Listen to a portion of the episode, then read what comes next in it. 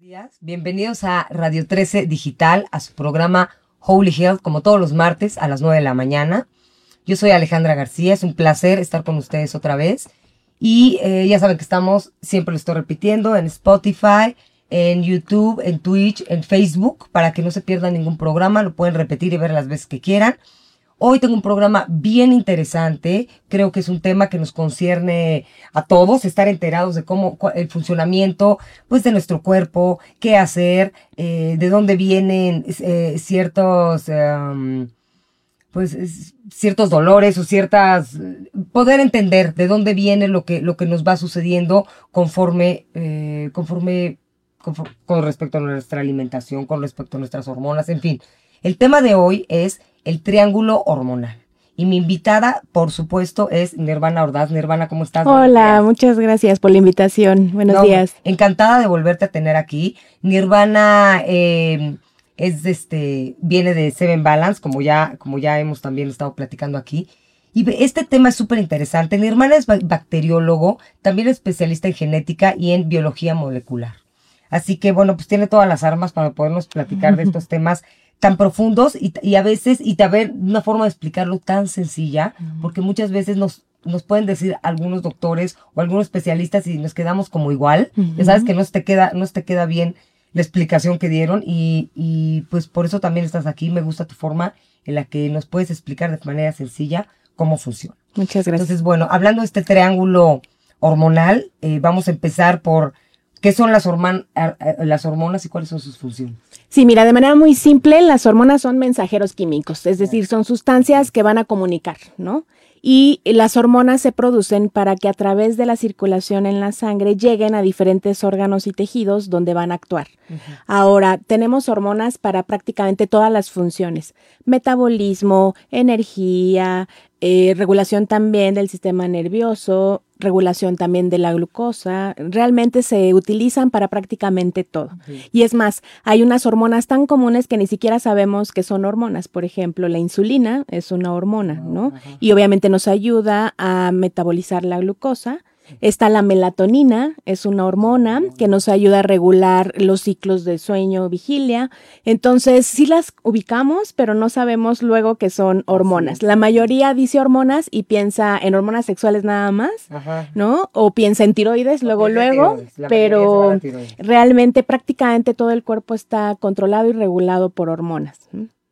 Muy bien. Oye, y cuéntanos, ¿por qué el triángulo hormonal? Igual y no todos, no todos sabemos qué es el triángulo hormonal, cómo funciona y, y, de qué se compone, de qué hormonas se compone. Ok, mira, las hormonas son producidas por glándulas, ¿ok? Y hay muchísimas glándulas y cada una produce diferentes hormonas. Eh, pero hay un componente muy especial que le llamo el triángulo hormonal, en el que interactúan principalmente hormonas del sistema nervioso, hormonas sexuales y hormonas tiroideas, ¿ok? Entonces, casi cuando se impacta alguna de ellas, ya sea aumento o disminución de la cantidad de hormona necesaria, impacta a las demás. Y muchas veces no lo sabemos, pero estamos ya impactados en los tres niveles, ¿ok? Entonces, en esta parte empezamos a platicar el cortisol la vez pasada, ¿no? Es una hormona que se genera en la glándula suprarrenal pero quien le da la instrucción para que se genere es otra hormona que se produce en la pituitaria, ¿ok? Entonces, la pituitaria también se encarga de producir la hormona estimulante de la tiroides, ¿ok? Y entonces ahí es donde empieza la primera interacción del triángulo. Generalmente una persona que tiene un exceso de estrés y no regula bien el cortisol impacta en la parte tiroidea, pero a través de la hormona estimulante de la tiroides, no porque su tiroides no funcione ah, bien. eso es un tema muy Exactamente. Entonces se está impactando la regulación del cortisol, que es autónoma, es decir, el cortisol cuando está en exceso se autorregula, pero si falla esta autorregulación, como lo vimos en el programa pasado, entonces empieza a desregular también la producción de otras hormonas, como la estimulante de la tiroides, y generalmente se va hacia arriba. ¿Ok? Son, eh, se impacta de manera positiva, se le llama, cuando incrementa la cantidad. Y entonces, por cierto tiempo, estamos con la hormona estimulante de la tiroides arriba sin tener ninguna otra mal. A eso se le llama hipotiroidismo subclínico, porque no estamos enfermos ni nos falla la parte de la tiroides, pero nos comportamos como tal y cómo es comportarse. Exactamente. Ah. Y obviamente si sigues sin poder regular el cortisol por estrés, se sigue alto, alto y ahora sí ya empieza a afectar otras hormonas tiroideas. Pero te comportas como tal, como si fueras hipotiroideo. Metabolismo lento, fatiga, resequedad de la piel, caída del cabello, acumulación de grasa, dificultad para bajar de peso. Todo, todo el patrón. Qué interesante. Entonces estamos hablando, como, como digo, de un periodo de estrés. Ajá, el estrés nos impactó a que la hormona estimulante de la tiroides se empezara a, a, subir y hacernos creer que somos hipotiroideos, ¿no? Cuando en realidad no tenemos falla en, en, la parte de la tiroides, ¿ok? Pero sí, esa hormona estimulante de la tiroides después, si insistimos en tenerla así, va a impactar a las otras hormonas tiroideas. Entonces, luego no lo sabemos, solo lo sentimos, nos comportamos como tal, pero es, todo parte por no poderse regular bien el cortisol, que viene obviamente del exceso de estrés. Entonces, ese es el primer eje, ¿no? Y luego, esa misma eh, glándula pituitaria se encarga de producir dos hormonas importantes sexuales, que son la folículo estimulante y la luteinizante, que forman parte de nuestro ciclo menstrual. Y entonces, de la misma manera, si nosotros estamos con mucho estrés, eh, fallamos en la producción de esas hormonas, en algunas ocasiones hacia arriba y otras hacia abajo, y entonces hace que no tengamos un ciclo menstrual eh, regular. Regular, claro. Y entonces empezamos con la irregularidad del ciclo menstrual y ahí es donde viene el tercer impacto. El tercer impacto. Entonces, es, en resumen, sería por estrés me puede afectar la producción de hormonas del ciclo menstrual, por estrés me puede afectar la producción de hormona estimulante de la tiroides. Y a la vez, ya cuando estamos con falta de menstruación o con una menstruación irregular, pues empieza a bajar la calidad ovárica, tenemos exceso de estradiol, la progesterona puede bajar y entonces podemos tener riesgo también ya de infertilidad y bueno, ya se empieza a hacer una, una maraña de situaciones desreguladas y descontroladas. Pero entonces estamos yendo otra vez al, pues, a lo mismo, porque este triángulo se mantiene en equilibrio si no hay estrés. Exactamente. O sea, yo lo puse como inicio el estrés, porque es lo que la mayoría tenemos alguna vez en nuestra vida. Sí, claro. Ahora, vamos a la inversa. Alguien que ya tenga predisposición a problemas de hormonas sexuales, es decir, que pueda tener baja producción o alta producción, que tenga riesgo, por ejemplo, a quistes de ovario, que tenga ya una situación de hormonas sexuales, impacta hacia la tiroides. Entonces, depende cuál fue tu origen, pero al final el triángulo se sigue impactando entre sí. La mayoría de las personas que no tienen ningún problema de producción de glándulas empieza por el cortisol, por el estrés. Pero si hay personas que ya inclusive de manera hereditaria o por autoinmunidad tienen problemas en la tiroides, ese es su origen y de ahí empieza a impactar hacia el estrés y hacia otras hormonas del sistema nervioso. Hay una asociación muy, muy fuerte entre problemas de tiroides y depresión, porque comparten el mismo eje de regulación hormonal. A ver, explícanos un Entonces, por ejemplo, ahí en la parte de la tiroides, cuando las personas tienen problemas de tiroides, ahí sí porque su glándula tiroides, por ejemplo, no tenga buena producción de dos hormonas que se llaman T3, T4, o cuando, por ejemplo, tienes autoinmunidad, ¿ok? En donde los anticuerpos se atacan a la tiroides. Cualquiera de estas situaciones que sí te hacen un hipotiroidismo clínico, o sea, franco, eh, tiene problemas el cuerpo para autorregular esas hormonas. Y entonces, en un mecanismo de escape, lo que hace es desregular sin querer, o sea, como de colisión, la vía de la serotonina. Y ah, entonces, ahí, empieza ansiedad, depresión, pero está comprobadísimo. son estudios recientes. Y obviamente eso hace que las personas tengan síntomas muy parecidos entre depresión e hipotiroidismo y que no se sepa descartar. Entonces, si van al psiquiatra, por ejemplo, obviamente los tratan de depresión, pero ahora ya los especialistas les están mandando a revisar el perfil tiroideo y los anticuerpos antitiroideos para ver si esa es la causa. Y en el perfil tiroideo sí puede salir que... Que, la hormona estimulante de la tiroides esté alta, por ejemplo. Es por ejemplo, pero, pero hay un riesgo de que llegues con un doctor y que te diga y que te diagnostique de hipertiroidismo y estás en esa fase. Sí, obviamente, por ejemplo, tus estudios estén en la parte clínica, tú te das cuenta porque todas las hormonas, o al menos dos hormonas junto con la estimulante de la tiroides están alteradas. Pero si solo la estimulante de la tiroides está alterada, es subclínico, no se puede ah, declarar todavía como enfermedad. Y la mayoría también desconoce que tiene anticuerpos contra la tiroides. Esos casi no los mandan. Generalmente ya nada más ven que está mal el perfil tiroideo. exacto. Y ya dicen, o está bien, ah, no tienes nada, y lo que hay es autoinmunidad. Por eso es importante revisar siempre perfil tiroideo junto con anticuerpos antitiroideos. Ahora, en esas condiciones, no, no hay asociación del por qué la gente se siente tan mal, tan triste, tan deprimida, y entonces piensan que es consecuencia de la enfermedad, pero una consecuencia superficial, como de, pues te sientes triste o te sientes mal, pues porque estás enfermo, pero no, es directa la consecuencia, porque ocupan el mismo eje de regulación. claro, dejan de regular. Entonces no eres tú, es la tiroides, o sea, tu depresión no eres tú, es la tiroides. Y si no la arreglas, no vas a, ¿Qué tema es resolver. sí. Eh? Y en la parte sexual también baja de líbido, por ejemplo, o inclusive ausencia, está muy relacionada también con problemas de la tiroides. Pero las personas que ya estaban declaradas como tal, pero te puedo asegurar que la mayoría de la población empieza con el cortisol. Por eso empecé con esa. Están saludables y por tanto estrés, estrés, estrés, factores externos y también el nosotros no, no hacer técnicas para bajar ese cortisol y, y seguimos impactando a las otras dos. Entonces, muchas personas, es, si tú preguntas con el estrés, ¿alguna vez se les ha modificado algo en el ciclo menstrual? Y obviamente está asociado con pues esa Lo que, lo que pues, a lo siguiente que íbamos a, es justo lo estás hablando del impacto este, del estrés sobre las hormonas. Sí, justamente es la regulación la que falla en ese momento porque el cortisol al estar en exceso manda una señal para que todo el cuerpo se ponga a tratar de regularlo y descuida, por decirlo de manera muy coloquial, descuida las otras regulaciones. Entonces ahí es donde empieza a fallar. Ahora, este es un triángulo, el más común, y por eso lo mencioné ahora, pero al final se impactan otras cosas también. Cuando tú no tienes buena regulación del cortisol, la insulina también obviamente no se produce de manera efectiva. Pero el más común es este, el de tiroides, sexual y cortisol. Ahora, esto no es exclusivo de mujeres.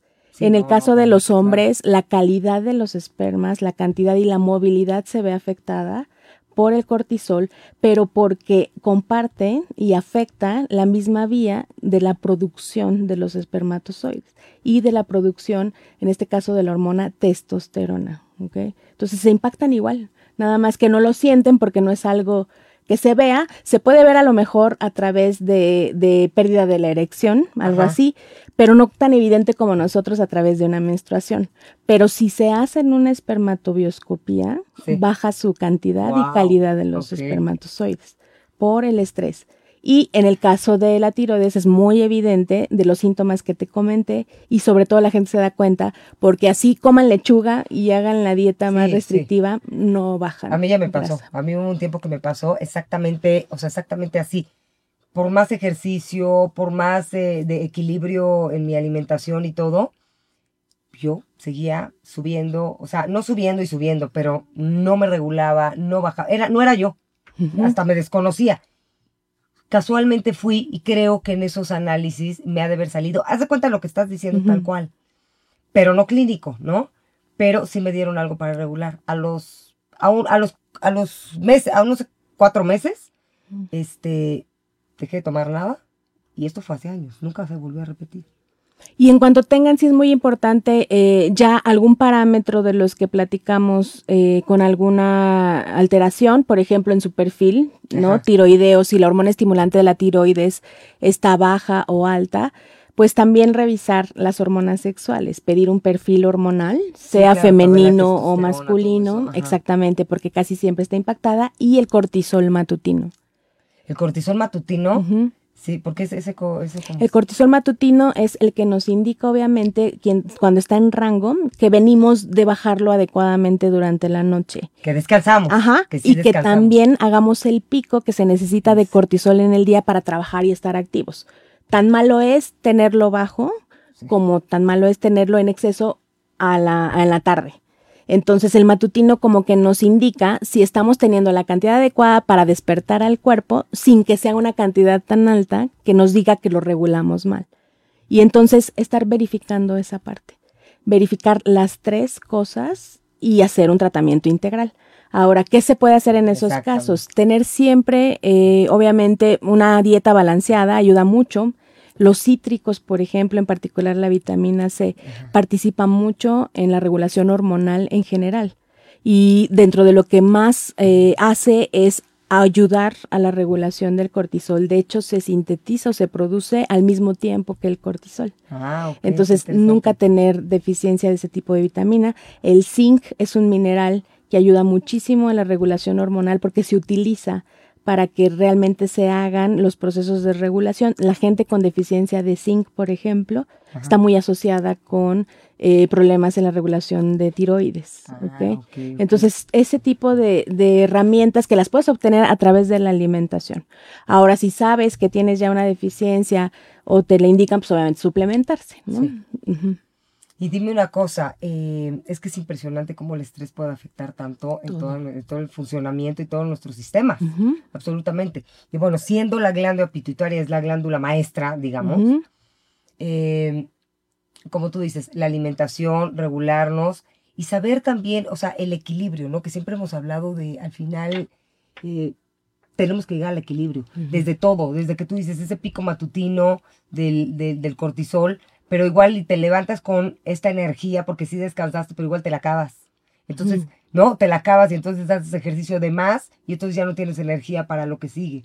Y entonces todo el tiempo tiene que ver con el equilibrio y estarnos monitoreando eh, ¿Tú qué tanto estás de acuerdo por de, aprender a leernos? Esa es la clave, conocerse. conocernos. Porque no podemos dejar todo a un, a un especialista, nada más un doctor. Y obviamente sin ser hipocondríacos, pero sí empezar a detectar eh, qué me duele, qué veo hoy diferente en mí, cómo está mi estado de ánimo, tiene mucho que ver, qué tanto fue mi estrés del día anterior. Nosotros sabemos y nos sentimos, ¿no? De cierta manera, eh, muy influidos por el exterior. Entonces, aunque no querramos, empezar a detectar qué nos afecta, qué es lo que nos hace enojar, qué es lo que nos hace poner tristes, nerviosos, y sabemos que en ese momento, si no hacemos algo para bajarlo, va a seguir incrementando nuestros niveles. Si ya empecé a tener problemas haciendo lo mismo, la misma buena alimentación y ejercicio, problemas para bajar grasa. Entonces es momento de hacer un cambio. Exactamente, y empezar a identificar si tenemos todos los análisis bien. De hecho, hacerse check-ups anual sería algo muy, muy bueno como manera preventiva, ¿no? Y siempre checar que toda esa parte de las hormonas esté bien. Se me hace muy valiosa esta información porque también eh, pienso que tiene que ver con una cuestión de observarnos, cómo nos sentimos y todo lo que acabamos de decir, pero ten paciencia. Porque muchas veces podemos decir es que eh, me siento deprimido o deprimida y en ese momento tal vez quieres ir con un psiquiatra o quieres ir con algo, quieres que tomarte algo, eso es lo peor, ¿no? Sí. Que quieres tomar algo que te... antidepresivos, por ejemplo, que pues que te puedes volver adicto, ¿no? Eh, entonces tener un poco de paciencia y decir, a ver, tranquilo, ¿por qué no me voy a hacer unos análisis? Tal vez tengo un desequilibrio hormonal, tal vez, que ya hemos hablado también de eso, tal vez estoy deshidratado, ¿no? Tal vez necesito este momento de cambiar mi alimentación y obviamente revisar la parte emocional. ¿Qué, qué, ¿De dónde me tengo que mover? ¿Qué tengo que transformar de mí? Pero sí es importante eh, se, me, se, me, viene ahorita esta cuestión de tener paciencia, tenernos paciencia. O sea, no quiere decir que me siento deprimido, ah, ya, eres depresivo, tienes una depresión. No, bueno, estoy pasando por un momento en el cual no sabemos todo lo que está pasando a nivel hormonal. Sí. Las hormonas rigen todo. Muchas veces es una desregulación hormonal de otra vía, del triángulo, que no sabíamos, ¿no? A veces puede iniciar, como te decía, por el ciclo menstrual irregular, irregular toda mi vida, toda mi vida, con cólicos, ¿no? Con dolores muy fuertes, con quistes de ovario, con miomas, y era ahí. Y entonces eso impactó tiroides y sistema nervioso, pero no empezaste depresiva, ah, ¿no? entonces ahí es donde hay que verificar, conocerme cómo fue mi primer ciclo menstrual. Cada mes siempre lo mismo, no es normal tener dolores tan fuertes, cólicos tan fuertes. ¿Qué son los cólicos tan fuertes? Digo, ya. Estoy cuando sube, por ejemplo, ahí también es otra hormona, cuando los estrógenos están muy altos, te da lo que se conoce como síndrome premenstrual, que cuando vas a empezar, algunas personas desde una semana antes ya traen inflamación, ¿no? Dolor en el vientre bajo, pero justo cuando está bajando obviamente la sangre de la menstruación, se intensifican esos dolores. Ahí es un pico de estrógeno que se debe de dar, pero hay una diferencia entre subir un nivel estándar a que se nos exceda ese estrógeno. Y ese exceso de estrógeno puede venir de un exceso de cortisol por estrés o que nuestro patrón siempre sea así y entonces ahí lo único que tenemos que hacer es compensar con progesterona, por ejemplo, de manera natural, para que se compense y ya no duela tanto, ¿ok? Pero esas, ese tipo de comportamientos es estrés todo ese tiempo. Entonces, imagínate una semana antes y durante todo el periodo, estamos hablando ya casi de dos semanas de tu, de cada mes, estar con ese cortisol y que impacta al estrógeno y todo. Entonces, y entonces ahí es donde tienes que checar y por ahí, pues revisar cómo está lo demás, ¿no? Un perfil tiroideo nunca está de más. Una vez que sale bien, pues ya, ¿no? Puedes como, como descartar. como descartar y aparte darte cuenta que ahí también claramente afecta a la, a, la, a, la, serotonina y entonces empieza a bajar la serotonina y por eso es que uno se empieza a sentir más sensible o triste o... O, hay personas que se va al otro extremo, que es el de la vía de la neurosis y ah, entonces están con muy mal humor. Pero es hormonal, literalmente es hormonal. Como dicen, son mis hormonas, pues sí, lo dicen bien, son mis hormonas, pero si ya sabes ¿no? Las detectas, sabes que eso no es habitual, pues sí sería cuestión de revisar, porque queda mes a mes sin revisar y a lo mejor no sabías, ¿no? Que estabas impactada en otras hormonas. Otra de ellas que se comparte en la pituitaria es la prolactina, por ah, ejemplo. Ah, a ver, cuéntame. Entonces, la prolactina también depende de la misma glándula para su producción y generalmente las personas que llegan a tener problemas eh, con la hormona estimulante de la tiroides llegan a tener prolactina alta. La prolactina es importante para cuando termina tu embarazo empezar a formar la leche, ¿no? Pero cuando no estás embarazada, la prolactina es una señal de paro para el embarazo, porque obviamente piensa que tienes un nivel alto de prolactina y que no vas a embarazarte ahorita. Y en realidad están muy impactadas por ahí y no le hallan en el tema de la infertilidad y resulta que solo era la prolactina.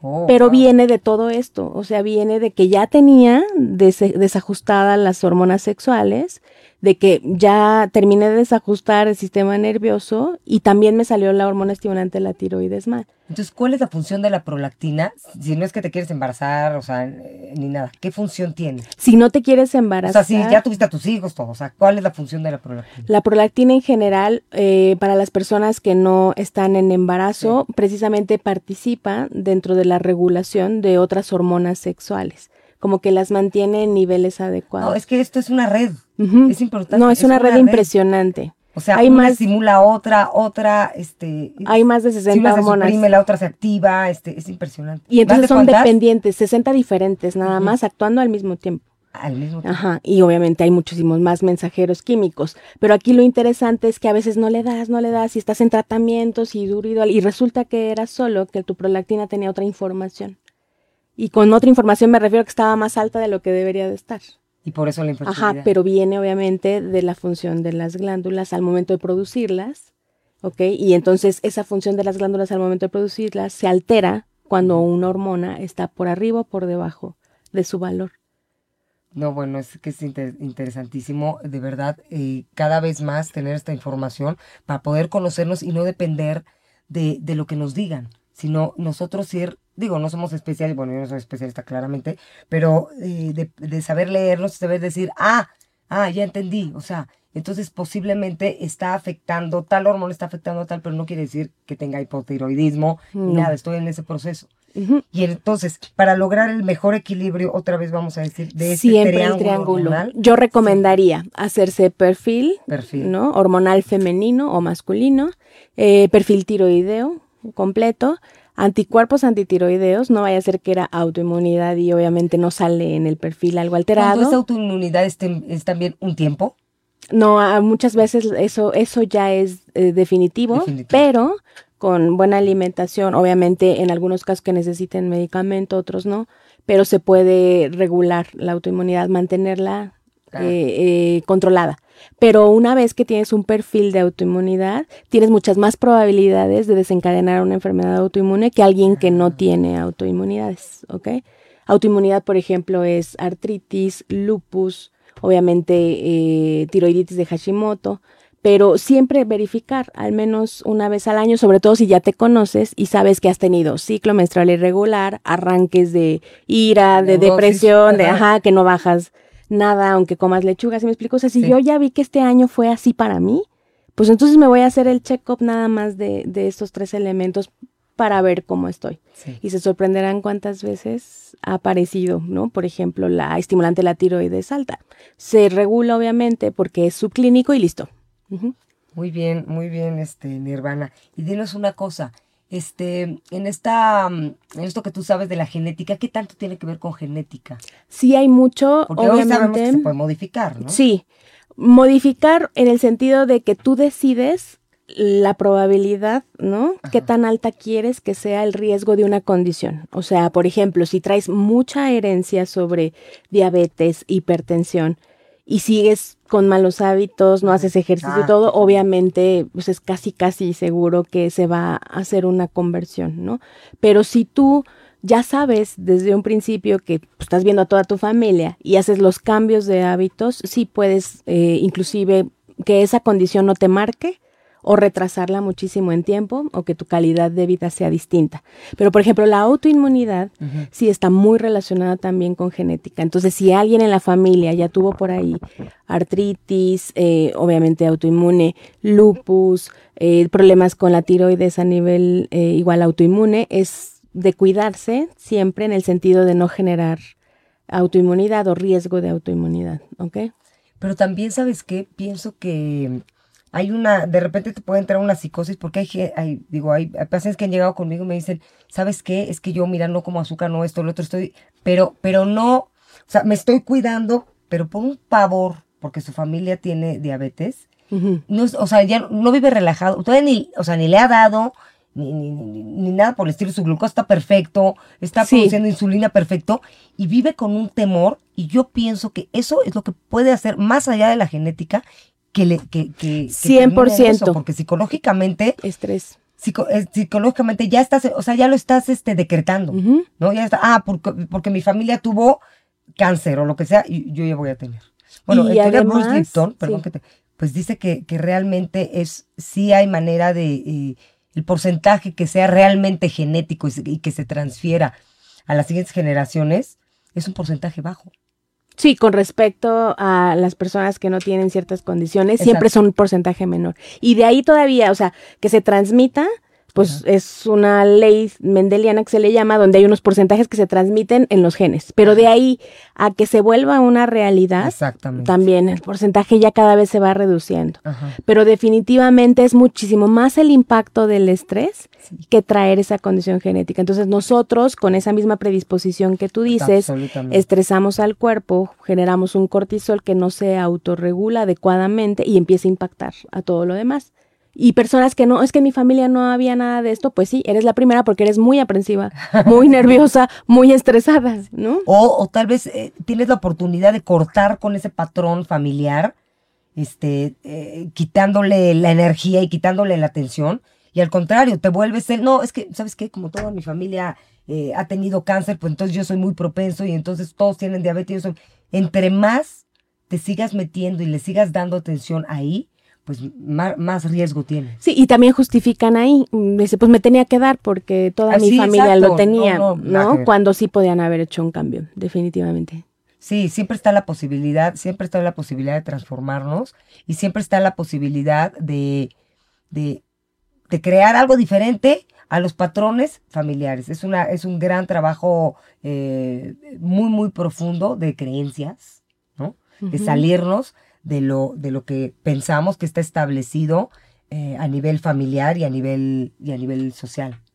Y sobre todo creo también que, que nos falta mucha cultura de prevención. A veces sentimos que el hacerse análisis clínicos los debe mandar solo el médico. Platícanos bien de todo lo que tiene que ver con prevención, porque entonces así, sin, sin estar psycho y sin tener miedo ni nada, simplemente, qué increíble mantener este triángulo de la manera más equilibrada. Sí, obviamente, si forma parte de tu check-up, igual dos vitaminas muy, muy básicas a revisar. La vitamina D, importantísima a revisar porque se utiliza mucho para regulación hormonal.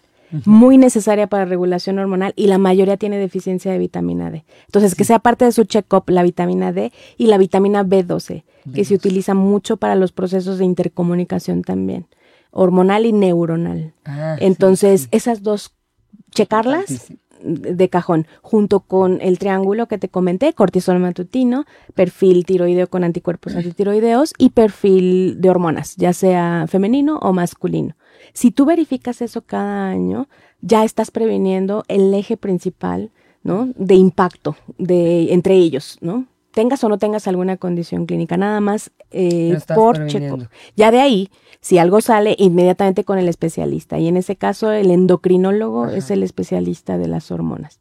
Y no suplementar y no medicar hasta no saber. Sea, no estar bien ¿Qué claro, claro. Pero si quieres prevenir y ya estás viendo que tu vitamina D está baja, pues tomar vitamina D. Y si quieres prevenir, tus niveles de vitamina C y zinc los debes mantener saludables. Entonces, obviamente, si haces una alimentación balanceada, los tienes. Pero también si ya sabes que no aliment- tu alimentación no es balanceada, pues toma zinc y toma vitamina Sí, sí, C. Claro, porque ¿no? los azúcares y la, los azúcares te van a desequilibrar toda la parte de la insulina, ¿no? El exceso, el exceso de azúcar, bueno, azúcar blanca. ¿no? Y las harinas y los carbohidratos que no son buenos, pues obviamente son los que van a alterar absolutamente todo tu, el funcionamiento de tus hormonas. Es que no nos damos cuenta de veras.